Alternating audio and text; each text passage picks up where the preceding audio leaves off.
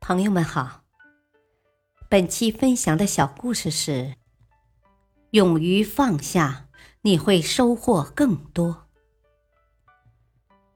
古时候有个砍柴人，在山上砍柴的时候，一不小心掉到了深谷里。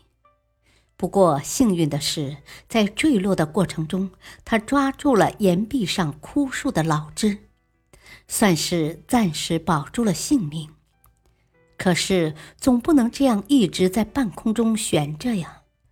正当他左右为难的时候，慈悲的佛陀出现在悬崖上。砍柴人赶忙大声呼救：“啊，救命啊！大慈大悲的佛陀，我佛慈悲，不会见死不救的。不过，想要我救你。”你要按我说的去做。啊，只要能活命，您叫我做什么都行。砍柴人急得要哭了。好吧，现在请松开手。砍柴人一听急了，暗想：我下面就是万丈深渊。我要是一松手，必死无疑呀！佛陀怎么能出这样的主意呢？砍柴人抓树枝的手不仅没松，反而抓得更紧了。